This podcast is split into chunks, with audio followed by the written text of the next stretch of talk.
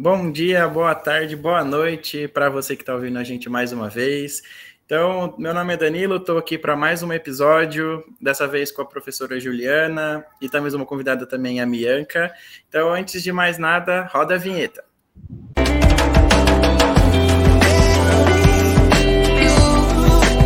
Voltamos aqui. Então, antes, vou pedir para a Ju e para a Mia se apresentarem. Então, bom dia, boa tarde, boa noite para quem está nos ouvindo. Eu sou a Mianca, também faço parte da SP Unifesp.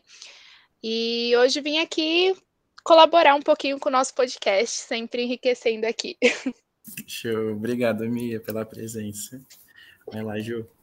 Olá, pessoal. Aqui é a professora Juliana Perobelli. É um grande prazer estar aqui com vocês hoje. Fiquei muito feliz com o convite da SP Unifesp e espero que a gente tenha um momento bem legal aqui de conversa. Show, e com certeza vamos ter. Então, eu, antes de, de mais nada, eu gostaria já de lançar a primeira pergunta, assim, que amanhã, né, hoje é dia 14, amanhã é dia 15, a gente vai estar tá, é, prestigiando, comemorando, né, o Dia dos Professores, né? E antes de mais nada, eu queria que você contasse um pouquinho para a gente como foi essa sua trajetória uh, até chegar né, na academia. Legal, Danilo. Olha, eu acho que essa foi uma das minhas escolhas mais acertadas na vida, assim, né? É, e é um grande prazer falar sobre isso, porque a escolha, né, pela carreira acadêmica, que tem como característica, né, ser muito intensa, vocês sabem bem disso, né? Então, essas escolhas são múltiplas escolhas ao longo da jornada e elas é, são muito marcantes, porque no final das contas, a escolha profissional, ela está o tempo todo é, misturada com a escolha pessoal, né? Com as escolhas pessoais. Então, é sempre um prazer falar sobre isso. É, a, a, docência e a pesquisa, para mim, são indissociáveis, então, ambas me fazem muito feliz. E, assim, dar aulas né, na universidade é, já é parte do fazer ciência, né? É parte da troca com os alunos, da troca com as, de, de experiências, né? Com os alunos, com os monitores, com os estagiários pós-graduandos na sala de aula. Então, essa troca, ela para mim já é come o começo do fazer ciência, né? E Sim. as escolhas, elas foram, como eu já falei, elas foram diversas, né? E começaram cedo, assim, porque na escolha da carreira, lá no colégio, né, no segundo, no, no ensino médio, a, a gente já começa a pensar na carreira, né? E aí essas escolhas vêm precocemente, assim, porque eu achava que eu queria trabalhar na área de saúde, então eu fiquei o tempo todo, é, primeiro ano, segundo ano, falando que eu queria escolher um curso da área de saúde. E aí eu tive a oportunidade de, antes né, de ticar o quadradinho do vestibular, é, acompanhar um profissional do curso de saúde que eu tinha escolhido. E percebi que não era aquilo que eu queria, né? E, e, e foi muito feliz é, eu ter percebido isso antes, porque realmente eu não tinha é, traquejo emocional, por exemplo, para lidar com paciente em reabilitação, né? Que era algo que eu, que eu achava que eu queria fazer. Então, quando eu percebi que eu queria outra coisa, é, eu fui uh, pesquisar, né, e escolhi a carreira de ciências biológicas, eu sou bióloga de formação, mas eu já escolhi, gente, juro, pensando no mestrado e no doutorado. Então, eu fazia graduação, mas a minha, o meu foco era no doutorado. É, eu não estou brincando, é verdade mesmo. É, eu queria trabalhar com pesquisa, né?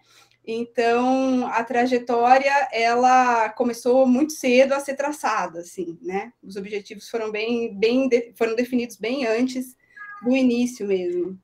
E nessa questão de doutorado, que você já foi definida, eu queria perguntar um pouco como foi isso na graduação. Você já tinha ideia do que era o mestrado, doutorado no ensino médio, igual você começou dessa sua interesse, ou veio assim, tipo, não, alguém te explicou, porque eu não sei, acho que era uma sensação que eu tinha muito, hoje não, acho que eu vejo que é bem é, amplo esse conhecimento, mas muito, por muito tempo o pessoal achava que mestrado e doutorado era uma, uma coisa assim impossível de se alcançar, era muito difícil de você concorrer a um mestrado, entrar no mestrado. Então, como que foi isso na sua época? Como foi sua visão? Da onde que você viu isso para você, assim? Que momento da graduação? Gente, agora eu vou revelar a idade, né? Porque assim, o que na verdade, né, é, me serviu como informação na época eram programas de televisão. Então, Globo Repórter, esse, esse tipo de programa era o tipo de mídia que chegava até o aluno do ensino médio da época, e aquilo era exatamente isso, Mianca, para mim era algo inatingível. Aí, né, aí que pronto, cutucou, né? É inatingível é ali que eu vou. Então eu era quero, tinha, fala. Assim, tinha assim essa é, é, essa essa esse, essa sei lá, esse, estigma, uma né? Esse... Né? isso da academia, né?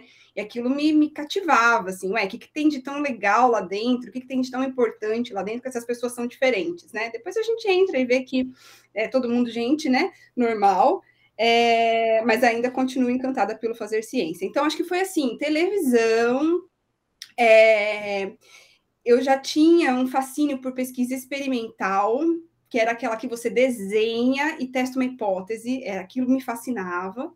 É... E aí depois as coisas foram se abrindo. Quando eu entrei na graduação, aí eu logo percebi que o caminho era a iniciação científica.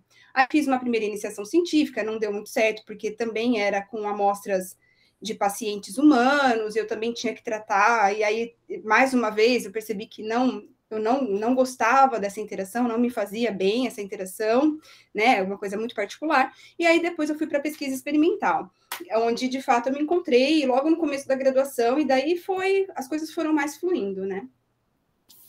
Sim. E é, é, é, difícil assim, né? Igual você falou, é, as pessoas tendem a ir pro. Sempre querem ser médicos ou entrar na área de saúde, ou difícil ser cientista, né? Querer ser cientista, né? É, é, até acho bonitinho, assim, meu sobrinho. Meu sobrinho fez, fez aniversário agora no começo de outubro e a festinha dele foi tema de cientista. Ah, que fofo! que bonitinho! É, daí é, é legal, assim, a, a, quando a pessoa já, já foca já a trabalhar com pesquisa, né? Isso tem, tende a, a ser inspiração, assim, porque, a, igual a Mia falou, né? A, a, gente, a gente vê é, inclusive essa, essas pesquisas, né, de sobre vírus e que a gente acompanha na televisão e pensa que é uma coisa muito além, aquém do, do nosso potencial, né? Mas a, essa pesquisa é bem ampla, né? Daí, quando você foi é, escolheu, quero fazer biologia, né? Quero ser cientista biólogo. É, você focou na, na, biologia ou você tipo foi um ia ser um pouco mais ampla? Como é que foi essa escolha assim? Essa ah, escolha legal, diária, eu acho, né? Eu acho que é uma área bem específica. Agora Sim. eu vou, vou puxar uma sardinha aqui, eu sou orientando da Ju. Sim. E é uma área bem específica. É uma boa pergunta. Da onde veio esse interesse por essa área, né? Eu vou deixar a Ju explicar toda a área, porque é muito bonita, é muito bonito, gente. É, então senta, gente, que lá vem história, porque foi o seguinte, ó. É, como eu disse, né, eu já entrei para ciências biológicas porque eu achava que eram esses cursos, né, ciências biológicas, ciências sociais, que formavam cientistas, né. Hoje a gente sabe que outros cursos também é, dão a possibilidade de você seguir a carreira acadêmica, mas na época lá do ensino médio eu achava que tinha que ser ciências alguma coisa. Então, eu gostava muito da área de biológicas, escolhi as ciências biológicas. Aí, gente, eu vinha encantada de uma aula de embriologia que eu tive é, acho que no segundo ano do ensino médio, que eu mexi no microscópio e me sentia assim, sabe, o máximo vendo aquelas celulinhas se multiplicando ali por mitose para formar um embriãozinho, sei lá do que que era, que eu já não me lembro mais, mas eu lembro das celulinhas lá. Aí, é, a primeira disciplina do curso de ciências biológicas, logo no primeiro semestre, é biologia celular, histologia e embriologia. Pronto, né? Aí acabou, para mim eu já tinha me achado ali. E fui é, fazer um primeiro estágio numa, num laboratório clínico que trabalhava com reprodução masculina. Fazia testes é, em gametas masculinos de casais que não conseguiam ter filhos. Eu fiz um ano de estágio nesse, nesse laboratório. É, e assim, chegou um ponto que a minha orientadora falou: Juliana, eu não sou a pessoa para você, porque eu já estou me aposentando, eu já estou desacelerando, então é, eu vou te indicar outra pessoa. E essa primeira orientadora, a professora Eliana Rubio, foi é, uma doçura, assim, gente, encantadora, né? E ela já estava mais para para perto da aposentadoria, e, e, eu queria muito trabalhar com pesquisa experimental. E ela falou: não vou fazer pesquisa experimental agora, então me indicou para outro laboratório que só fazia pesquisa experimental, né? Que era o laboratório, é o laboratório da professora Vilma Quempinas, da Unesp de Botucatu. E lá eu comecei a fazer iniciação científica, depois daquele primeiro estágio. Nessa iniciação científica, gente, eu comecei a trabalhar com diabetes e obesidade é, em modelos experimentais. Mas, assim, não era aquilo que eu queria fazer. Eu não me sentia bióloga fazendo aquilo, né? É muito interessante. Ainda, de vez em quando, eu faço alguma coisa nessa área de obesidade, assim, às vezes aparece alguma colaboração e eu, e eu abraço, porque realmente é muito interessante mas não era aquilo que eu queria ter como, ah, minha linha de pesquisa é, né? Eu queria me sentir bióloga de alguma forma, mesmo gostando de trabalhar com a área de saúde. Então, foi que chegou uma oportunidade de fazer o meu TCC, que foi minha segunda iniciação científica, minha terceira iniciação científica e também meu TCC, é, com um trabalho com praguicidas. Então, era um trabalho com praguicidas agrícolas, né? é, os defensivos agrícolas, praguicidas e, enfim, tantos nomes, né? E era um trabalho grande, era um trabalho, era um temático da FAPESP, coordenado por um professor é, da patologia, e eu era uma aluna de iniciação científica atrelada a esse grande projeto. E aí veio a oportunidade de participar das discussões do grupo inteiro, é, não só do laboratório onde eu fazia a iniciação, mas de todos os laboratórios que compunham o projeto temático da FAPESP. E aí era, era um laboratório de química, é, era o laboratório de patologia da medicina, era o nosso laboratório de é, toxicologia, e aí foi que eu me encontrei, porque eram ah, poluentes ambientais, né, causando alterações na saúde humana, e aí Aí eu fiquei, né? Aí eu me encontrei, aí eu depositei toda a minha, a minha energia, todo o meu interesse, e ali eu fiquei. Aí são alguns anos, né, de pesquisa nessa área que eu tenho cada vez mais me apaixonado por ela, né, por essa versatilidade, por essa clara interdisciplinaridade, né, que mostra o tempo todo que quando a gente fala em saúde, é uma coisa ampla e única. Não importa se é saúde humana, saúde animal ou saúde ambiental. Não existe uma saúde sem que todas estejam né, em pauta. Então, acho que essa é a motivação pela escolha da área, que vocês sabem, né? A gente chama de toxicologia ambiental, é, perdão, de toxicologia experimental, mas no fundo é entender saúde como uma coisa só.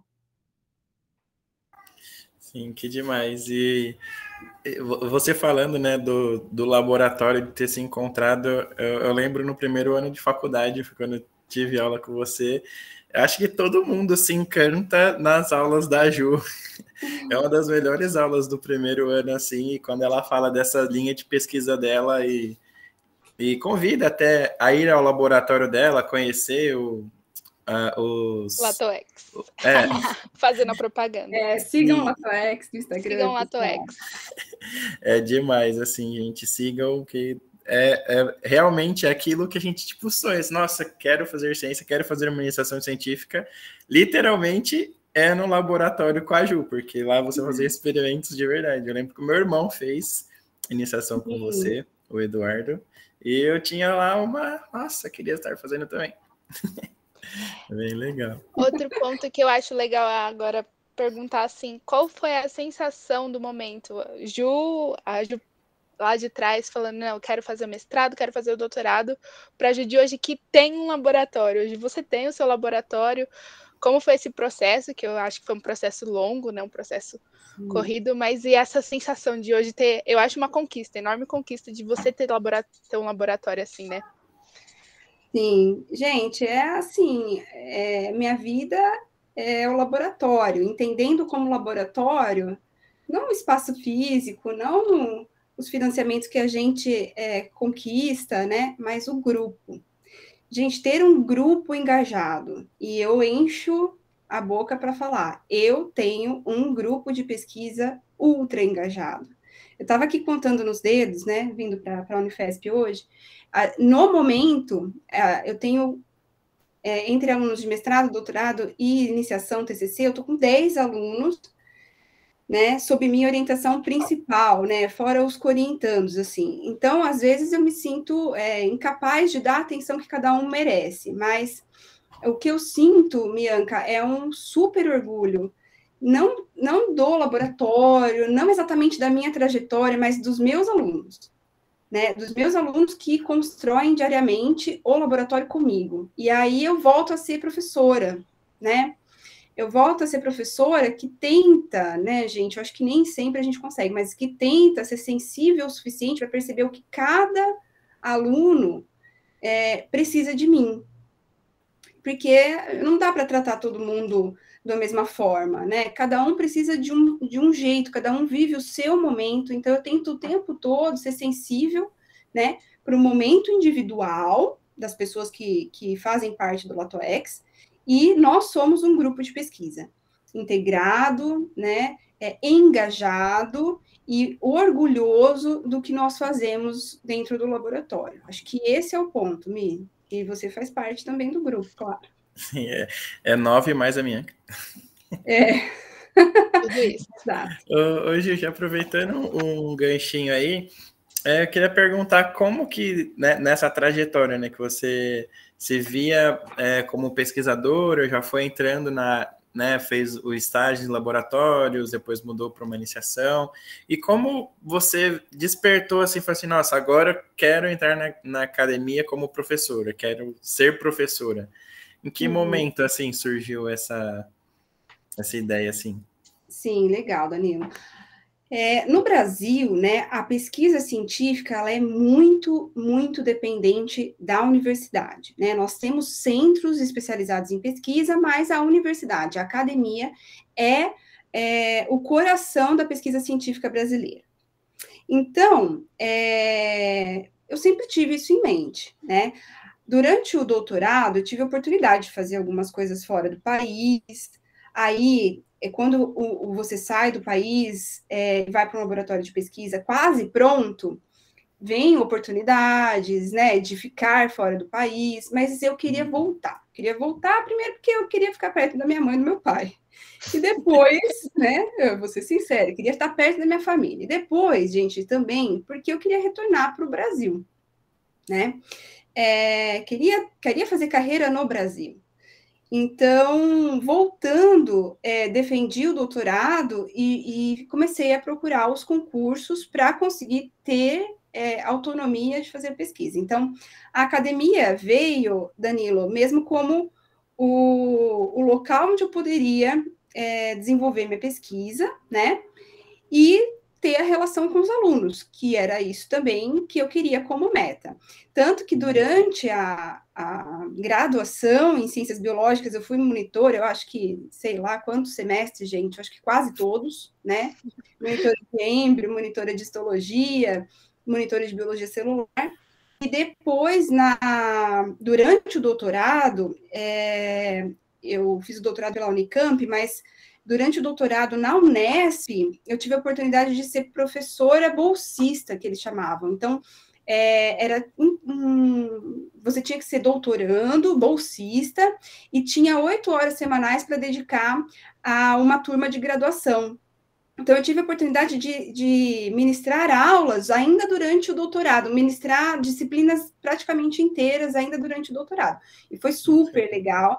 E como eu era muito, muito jovem, é, a relação com os alunos era muito, muito legal, era muito produtivo, né? É, não tinha, nunca tive problema de disciplina, de nenhum tipo de desrespeito por conta da idade, gênero, nada disso, gente. Não tenho experiências ruins para relatar, só coisas boas e, e, um retorno muito legal por parte dos alunos ao longo desse, desse caminho, né?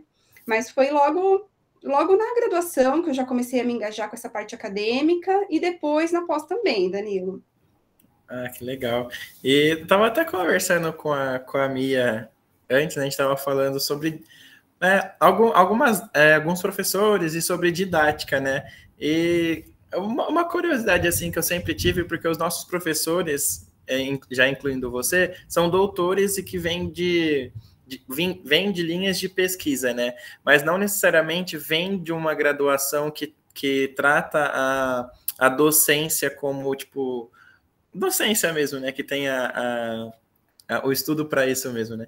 Eu queria saber como que vocês adquirem isso, ou se vocês vêm de experiências de professores, alunos que vocês tiveram como aluno. Sempre tive essa uhum. curiosidade de como vocês levam esse assunto. Ah, legal, Danilo. Então, assim, olha, é, alguns cursos de graduação podem ter um conteúdo de, de, didática. Então, eu fiz ciências biológicas em duas modalidades. Eu fiz a licenciatura, me formei em licenciatura e depois eu fiz o bacharelado, me formei em bacharelado. Durante a licenciatura, você tem uma série de disciplinas voltadas para a área mais pedagógica. Então, você tem disciplina de, de, de didática, de psicologia da educação é, e outras tantas, tá? Onde você discute, tem oportunidade de ler outro tipo de bibliografia, né? É, eu, eu tive essa vivência, me foi bastante interessante, fiz várias, vários vínculos né, com professores da, dessa área mais da, da licenciatura, da pedagogia. Gostei bastante, mas não era aquilo que me fascinava mas tive essa vivência. Alguns cursos de graduação nos dão essa oportunidade, nos dão uhum. essa oportunidade. É, depois, quando você começa a pós-graduação, você também tem oportunidades de é, participar de atividades didáticas. Então, existem disciplinas na pós-graduação que exercitam essa sua capacidade de explanação, de síntese, né, de explicação de um determinado assunto de forma clara, né? E também existe programas. A Unifesp tem um programa de aperfeiçoamento didático é, ah, para os alunos de mestrado e doutorado é, participarem das disciplinas de graduação. Né? Eu até sou representante do IMAR junto ao PAD, estou né, representante do IMAR junto ao PAD, né, junto ao programa, que é um programa institucional de todas as, todos os campi, né, que visa justamente você integrar o aluno de pós-graduação a uma rotina docente. Então, planejamento, é, reunião, depois sala de aula, depois avaliação. É, então, assim, existem existem estratégias para você ir exercitando esse lado. E um pouco também a questão, acho que vem a questão pessoal, né? Do, enfim, é, das facilidades e dificuldades de cada um, né? em passar uma informação né, de forma sucinta, clara, né, é, pacienciosa, e atingir aí o objetivo que é se comunicar, né? Show, da hora. Sim, eu acho, eu acho esse, esse carinho, eu, eu sinto que é vai de professor para professor, e, e acho que a gente sente isso na aula, a gente sente essa diferença, depende da, dessa afinidade com o professor, você entender o aluno, então isso é extremamente importante. E, Ju, agora eu vou para uma pergunta, acho um pouco mais difícil, você comentou, mas é, essa questão, você é uma mulher, eu acho que isso é um ponto muito alto a se tratar, principalmente nesse mês de outubro rosa. É, como foi a sua questão de seu crescimento na carreira por ser mulher? Eu acho que assim a ciência foi mudando, acho que tudo foi mudando. A gente fala que na SPE é muito de óleo e gás, a indústria, e a indústria é realmente bem é, amplamente masculina, né? Então, hoje vê-se mudando esse, esse visual. E eu queria saber nessa área sua de ciência, na sua atuação, se foi, como foi, é, se você viu, tinha muitas mulheres na sua referência, eu vi que as suas orientadoras, todos o pessoal, mas se você teve algum tipo de problema em relação a isso. Sim. É, eu acho que é uma questão bem relevante, Bianca, e delicada, né? Mas eu acho importante a gente falar. Na minha trajetória, eu tive majoritariamente orientadoras, mulheres, né? Mas eu vou compartilhar uma coisa com vocês que, infelizmente, né, os comentários mais machistas, né, mais preconceituosos que eu já sofri por ser mulher, jovem, galgando uma carreira, no caso, uma carreira científica, vieram justamente de mulheres. Nossa. Justamente de mulheres. Eu, assim, não me recordo, na verdade. Assim, tem, tem comentários de homens, tá? Mas a maioria de mulheres. Então, assim, para a gente perceber o quanto, né, esse, essa visão machista, é, ela, ela está completamente é, é, entremeada na nossa sociedade, né? As mulheres cientistas, muitas vezes, que deveriam impulsionar outras mulheres cientistas, né? Às vezes fazendo comentários, é, né? Muito machistas, né? Então, assim, tive, tive, tive sim situações, tá? É, situações, assim, de diminuírem méritos é, alcançados durante esse processo todo de pós-graduação, é, falando, ah, mas também, né, você, assim, jovem, bonitinha, né, então, assim, aquilo, aquilo me machucava muito, porque aquilo não tinha nada a ver com o que eu tinha vivido, e eu sabia daquilo, né. É, eu tenho uma situação, gente, para compartilhar, por exemplo, quando eu entreguei o meu TCC, acho que a Bianca já sabe disso, meu TCC de, de bacharelado, é, eu adorava aquilo, né? Foi meu primeiro projeto com a questão ambiental e saúde humana, como eu comentei anteriormente. Então, eu estava apaixonada. Quando eu entreguei aquilo, uma pessoa leu, uma, uma, uma professora leu e falou: Nossa, que coisa bem escrita. Foi seu namorado quem escreveu? Né? Pois é. Que... E aí depois, gente, é, vieram outras conquistas que, assim, são provas, são processos seletivos, que você está sozinho numa sala e que não tem como o namorado, o vizinho ter ajudado, e as pessoas vão te respeitando mais. Porém, é uma vergonha, né, que a gente tenha que provar que uma conquista tenha, uma, uma conquista pessoal tenha sido de fato pessoal, né? Então, assim, é, infelizmente, essas coisas aconteceram na minha trajetória. É, eu nunca fui assim. É, eu nunca deixei de fazer algo por ser mulher, né? Nunca fui excluída de um trabalho por ser mulher, pelo contrário, né? Sempre me coloquei, sempre consegui meu espaço, mas ao longo desse caminho, acho que eu ouvi muito comentário desnecessário, e infelizmente a maioria deles vindos de mulheres. É, muito duro, eu acho, e principalmente associar a sua imagem ao trabalho, eu não sei, eu, eu, eu não vejo associação a isso. Eu acho que não é porque você é uma, vamos um ponto alto, uma mulher que se cuida, que sempre está bem vestida, ah, você não vai ser inteligente. Eu não sei, eu vejo isso muito associado, tem horas na academia, as pessoas associam a sua imagem ao que você escreveu. Não, não, não vejo ligação nisso, pelo menos. É, um preconceito, né? Um preconceito. Infelizmente, a gente precisa lidar com muitos deles. Sim. E acho que agora uma pergunta mais sobre adaptação. E como foi esse momento pandemia? Vamos lá, é, teve que readaptar aulas, readaptar laboratório, readaptar pesquisa, tudo, né? Como que foi esse momento? Sim, bom, gente, foi um momento tenso para mim, como para qualquer outro cidadão, né? Em pensar em mim, no meu pai, na minha mãe, que já são idosos, pensar no meu filho, na minha família como um todo, é, exposta a um vírus que a gente ainda não sabia praticamente nada, né? Sobre as consequências é, e possíveis efeitos adversos e, e enfim, né?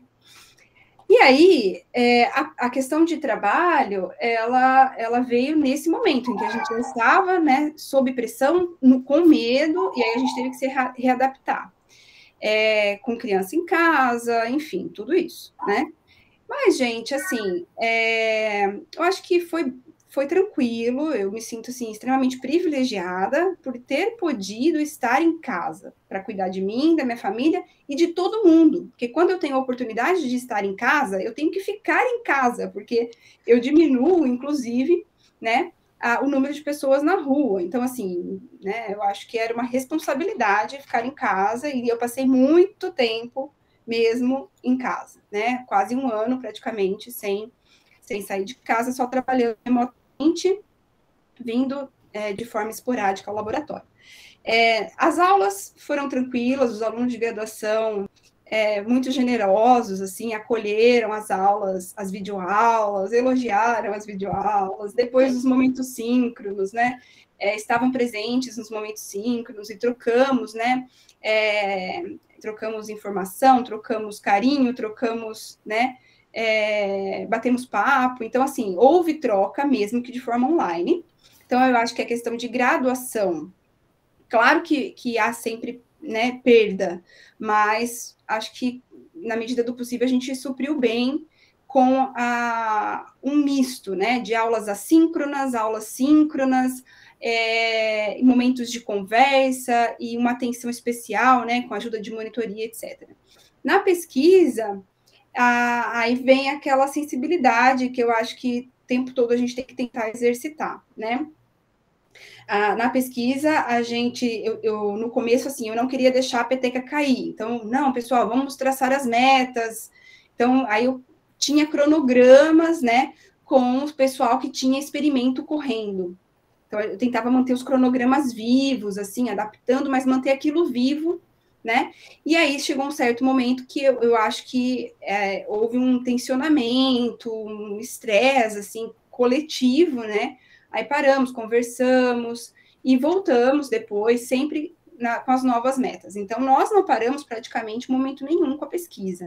O que nós fizemos foi é, replanejar alguns projetos de pesquisa, como da Mianca, por exemplo, que era experimental e passou a ser uma revisão de, de literatura. É, o que nós fizemos foi replanejar cronogramas, na medida do possível, quando a análise era, era só microscopia, a gente pedia autorização para levar os microscópios para casa, os microscópios de pesquisa, né? Que são do laboratório, é, patrimoniados sob nossa responsabilidade aqui do laboratório, esses foram para as casas, e aí os alunos conseguiram trabalhar de casa. Depois, em outubro de 2020, a, a gente teve né, uma volta parcial, então a gente já tem uma pessoa por dia aqui no laboratório trabalhando na bancada, e assim nós fomos, né? Estreitamos bastante as redes de colaboração com pesquisadores nacionais, para otimizar mesmo recursos de pesquisa, equipamentos. Então, assim, tem coisas que eu faço aqui para outros grupos de pesquisa e mando coisas minhas para outros grupos fazerem, e depois a gente virtualmente troca esses resultados, discute né? Eventualmente um aluno vai, mesmo em pandemia, um aluno consegue ir, né, com todos os cuidados, e assim a gente vai tocando, mas muito cauteloso. É, mas creio que a gente teve bastante sucesso, porque a gente não deixou nada parar, a gente tinha várias bolsas, a gente tinha um, um projeto de auxílio financeiro, e tudo foi concluído, tudo pôde ser concluído sem, sem grandes é, prejuízos. Mas é um desafio, né? Sempre. Nossa. E hoje eu pegando dou um ganchinho aqui de, desse final. Você, o que, que você espera assim para esse próximo ano, né, que, que muito se fala de, da volta, né, às aulas, principalmente da, da Unifesp, da, da volta presencial. É, você como professor, assim, é, você é, pretende voltar tudo presencial ou, ou ficar naquele famoso híbrido, é, né? Isso, híbrido. E que que eu acho que é uma dúvida do, de todo mundo assim, né? Todos os alunos e acho que dos professores também, mas vocês já estão pensando em alguma coisa? Já tem conversa sobre isso? Pode falar sobre isso? Não sei. É, então, Danilo, a Unifesp, né, como, um, como instituição, já, já está mobilizada e cada instituto tem certa autonomia de decidir como e quando retornar presencialmente, né? É, mas já existe toda uma movimentação para que esse retorno aconteça. Não temos ainda um planejamento coletivo, mas eu sei que diretores, né, chefes do departamento já estão discutindo isso para que haja retorno gradativo, né, e parcial. É, eu não vejo a hora de voltar, né, a ver esse prédio aqui da Carvalho de Mendonça cheio, né, vocês é que trazem vida para a universidade, então eu acho que esse, esse momento de, de interação, né, é, dos alunos aqui é, é insubstituível, mas a gente ainda estuda formas de voltar de, de maneira segura, né? Porque nós temos turmas muito grandes, então não sei se será possível voltar 100% ao presencial tudo e o tempo todo, né? Então talvez a gente faça um esquema de, de híbrido, mas isso ainda não está em discussão é, aberta. tá? É, nós, nós, docentes, ainda não estamos decidir, é, discutindo isso abertamente. É, eu acho que isso vai acontecer nos próximos meses desse segundo semestre letivo de 2021, para planejar o primeiro semestre letivo de 2022, presencial, pelo menos em parte. E isso se a pandemia continuar progredindo da forma como está, né? Mas eu acho que assim, é, a pandemia é, foi um grande problema, né? A maneira como lidamos com a pandemia, nós, país, também foi problemática, poderia ter sido melhor, né? Mas uma coisa é fato, né, gente? Não há nada mais didático do que a pandemia para mostrar a importância da universidade pública e da pesquisa científica, né? Então, assim, hoje eu vejo que a população é, como um todo, né, enxerga o que é ciência. E várias iniciativas também apareceram na pandemia para divulgar ciência, para divulgar a universidade. Então, sempre há um, um lado positivo, né? Eu acho que temos é, algo desse tipo, no sentido de mostrar que a ciência faz parte do nosso dia a dia, que a ciência, na verdade, traz soluções que usamos sem sequer né, ter consciência disso.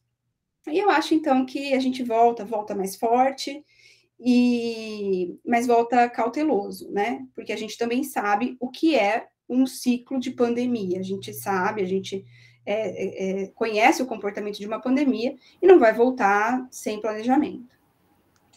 Com certeza. É, pode falar, Não, pode falar, pode falar, Vi. Eu só ia aproveitar esse gancho e aproveitar. Eu acho que é, sua família entende bem o que você faz, mas principalmente ah, a Juliana é cientista. Então, Juliana, o que, que você acha das vacinas? Chegou a ter perguntas Sim. assim, não chegaram até você? Sim, gente, chegaram muitas perguntas, é, chegam, né, muitas perguntas, mas assim, no começo chegavam coisas é, bem delicadas, assim, né? É, então, vou falar aqui algo que é uma opinião particular, não reflete a opinião de Unifesp, né? Uhum. É, mas, por exemplo, no começo da pandemia, alguns é, amigos da família, da área médica, é, alertaram quanto ao tratamento precoce. Assim, olha, comprem os medicamentos, tenham em casa, porque nós temos já um tratamento precoce, né? E aí, naquele momento, eu que, que eu faço? Né? Porque eu vou falar para um membro da minha família, não, não tome tratamento precoce. Eu tenho cada um cada um tinha a possibilidade de escolher, o que eu já acho um absurdo, porque eu acho que uma pessoa leiga não tem que escolher tratamento, né? A gente tem que ter um Estado que faça isso por nós, né? Mas naquele, naquela insanidade, parecia que cada um tinha é, a opção de escolher. E aí eu disse, olha, é, caso eu contraia eu nem eu nem meu filho receberemos tratamento precoce, então gostaria que fosse respeitado. E meu, os meus motivos são tal, tal, tal, tal, tal, tal, e eu lembro de gravar áudios no WhatsApp de família, aquela coisa que a gente sabe, né, o WhatsApp de família, é uma loucura, gravar áudios explicando por que não, né? Olha, o estudo é baseado em experimentos in vitro, em vivo já mostrou isso, isso e isso. Não, não vou tomar um tratamento precoce. Por favor, caso eu contraia e esteja inconsciente, não me dê tratamento. Por favor, família, entenda a minha vontade. É, e instruir, né? Assim, de acordo com o que eu sabia também no momento, né? Muita coisa foi produzida nesse último ano e meio, né? Sim. Mas instruir, aí depois os efeitos adversos dos medicamentos, é, eu, eu falava, sabe? Eu falava, né? Relatava ali, olha, saiu um estudo tal, um estudo tal. Comecei a acompanhar mais é, atenciosamente boas revistas, né? Nature, Science, eu comecei a acompanhar ainda mais na questão Covid para poder aportar informação de qualidade nesses grupos de família, grupo de prédio, essas coisas. Mas assim, não fui uma chata também, uma cientista chata que ficava militando, né? Mas eu falava, olha, eu escolho, eu vou escolher para mim tal caminho por conta disso, disso, disso.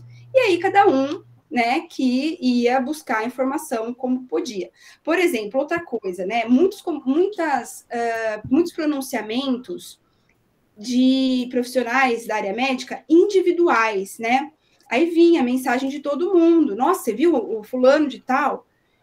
Aí também, pessoal, olha, eu acho que seria melhor a gente olhar para comunicados de sociedades médicas, que são grupos de médicos que discutiram e entraram em consenso, para sociedades científicas, né? E não para um cientista, para um médico isoladamente, né? Nós precisamos de entender o coletivo. Então, esses consensos de classe, olha como são importantes, né? E eles se perderam um pouco, porque como hoje a gente tem muitas ferramentas de mídia, o individual é muito fácil. E aí as sociedades científicas e médicas acabaram ficando um pouco em segundo plano. Mas nesse momento, elas se tornaram extremamente importantes, porque elas refletem não a opinião individual, mas a opinião de um grupo que discutiu e precisou entrar em consenso para escrever uma carta, por exemplo. Então, é, essa foi uma das coisas. Olha, para de ouvir um médico, um cientista isoladamente. Né? Vamos ouvir sociedades médicas e sociedades científicas que representam um coletivo. É, foi mais ou menos por esse caminho que eu lidei com as perguntas, né? Com a chuva de pergunta que veio. Que com momento. certeza não eram poucas, imagino. É. Então, assim, vieram muitas perguntas. O que, que eu fiz? Parei, me informei em boas fontes, né? Que nós temos acesso a elas, então nós temos também a missão de entendê-las, né? Tentei traduzir de uma maneira delicada também, para não ser pedante, né?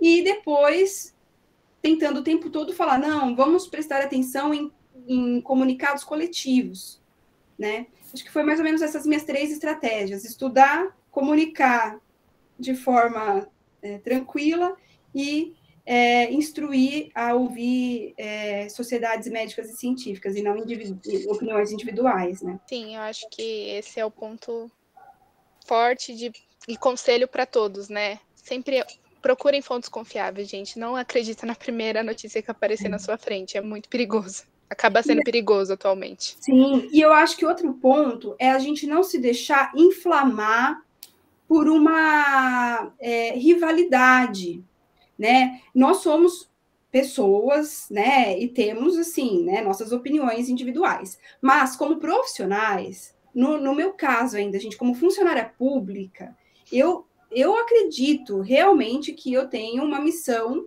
maior, né? Um compromisso público, inclusive, né?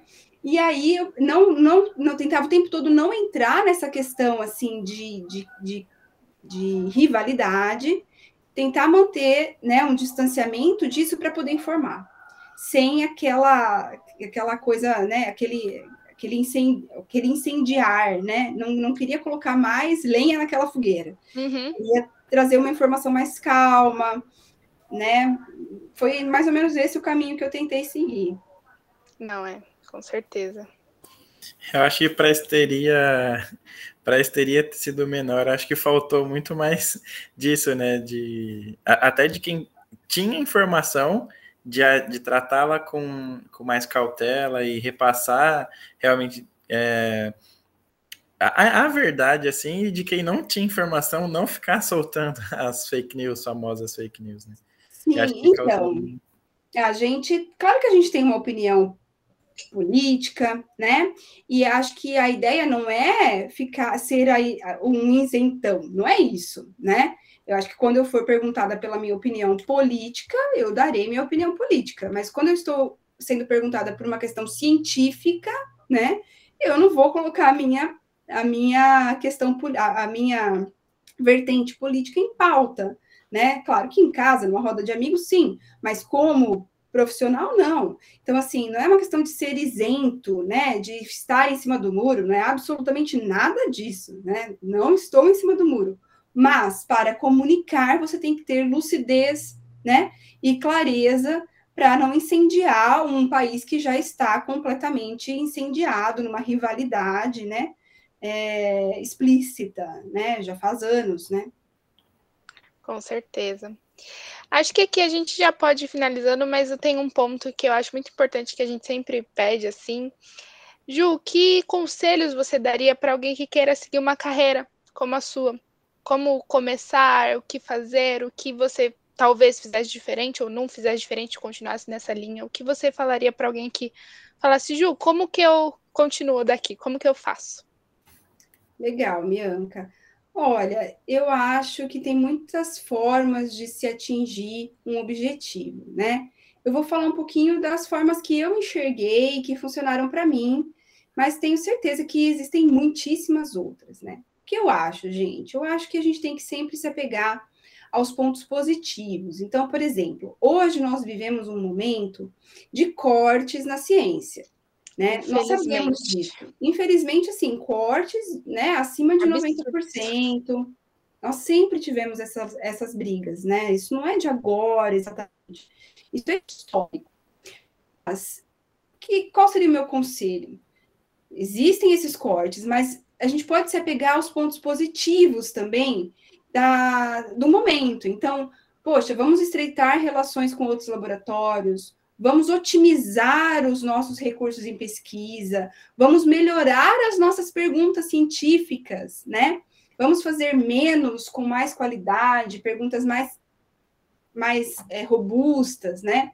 É, então, qual o conselho, né? Número um, então, sempre tentar ter um olhar positivo, porque toda essa questão em torno né, da, é, da ciência político-econômica é cíclica, essa questão é cíclica. E tempos melhores virão. Então, se você gosta, se você tem né, a, a o desejo de seguir carreira acadêmica, não paute sua decisão no momento socioeconômico do país agora. Não, não paute nisso, né? Foque nos seus objetivos, se apegue nos pontos é, positivos e siga, porque a trajetória é longa, as oportunidades aparecem, né? A pesquisa científica é algo que não tem fronteiras, então você pode eventualmente fazer parte no exterior, depois voltar para o Brasil, pode continuar no Brasil, é, vai ser cíclico, isso vai mudar, isso vai melhorar. Então, acho que esse, esse seria o conselho número um. Se existe o desejo, se existe a vocação, não mude de ideia por conta do momento de restrição orçamentária que nós vivemos hoje. Né? Persista, porque ao longo da sua trajetória isso vai mudar e as oportunidades virão. Né? Pode não ser de financiamento público, mas eventualmente um financiamento privado, um financiamento misto, um financiamento internacional, existem vários editais, e assim seguimos. Né? Então, acho que esse é o conselho mais é, oportuno para o momento. Não desista por conta do cenário atual. Show, que de caça. E acho que a gente pode encerrar mesmo. Foi muito boa a conversa, Ju. Ah, aprendemos bastante, foi bem, bem de, divertido de fazer. E agradecer também a Mia pela participação. Volte em mais episódios, fique à vontade. Obrigada. E, e Ju também, mais uma outra oportunidade de um outro tema, Ju. A gente vai ah, ficar aberto também, se você quiser conversar alguma coisa, o podcast está aberto para você também. Poxa, muito obrigada, Danilo e Bianca. É um prazer estar aqui com vocês. Eu acho que né, a gente deixa aqui uma mensagem né, de, de paixão pela carreira científica, acadêmica, pela docência, né? E uma mensagem de gratidão, né, gente? Porque vocês são a vida do professor, assim, então a, ter a oportunidade de, de conhecer vocês logo no primeiro ano de graduação, isso é fantástico, né? E depois acompanhá-los ao longo das suas escolhas é sempre muito bom.